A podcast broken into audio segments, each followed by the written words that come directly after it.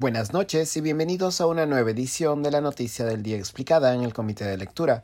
Les saluda Mateus Calderón, curador del Comité de Lectura. El presidente Pedro Castillo rechazó hoy recibir a la Comisión de Fiscalización del Congreso en el contexto de las investigaciones por el caso Zarratea, a pesar de haber afirmado en anteriores ocasiones que no rehuiría las investigaciones en su contra. La semana pasada, durante una visita protocolar a Arequipa, el mandatario señaló que sí asistiría a la citación de la comisión que investiga los presuntos delitos derivados del llamado caso Zarratea. El cambio de posición de Castillo ya había sido anunciado ayer por su abogado, el penalista Benji Espinosa, durante el dominical Punto Final. Allí la defensa legal del mandatario señaló que le recomendaría al presidente no recibir a la comisión. Espinosa calificó entonces de, cito, mero ritual y pantomima para hacer creer un debido proceso cuando no lo hay a la citación de la Comisión de Fiscalización.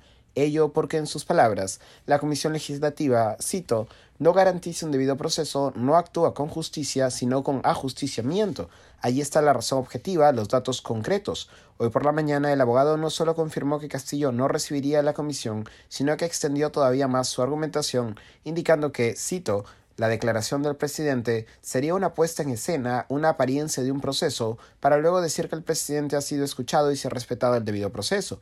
¿De qué debido proceso hablamos si es que el lunes se le toma la declaración y el miércoles se presenta el informe final? terminó señalando el letrado. A pesar del anuncio de Benji Espinosa, la Comisión de Fiscalización acudió de todas formas hoy a Palacio de Gobierno, tal y como estaba programado. Actualmente Castillo se encuentra en la región Huancavelica en un viaje protocolar. El presidente de la Comisión de Fiscalización, el legislador Héctor Ventura, ha criticado duramente al presidente Castillo. Aquí lo estoy citando. Estos mensajes del presidente, que luego se convierten en mentira, tienden a recaer en un error político y nada saludable para el país, puesto que se habían comprometido para hoy no solo de palabra, sino en documentos. En su cuenta de Twitter, el congresista indicó que, cito, son cuatro citaciones que se le han realizado al presidente Castillo desde marzo.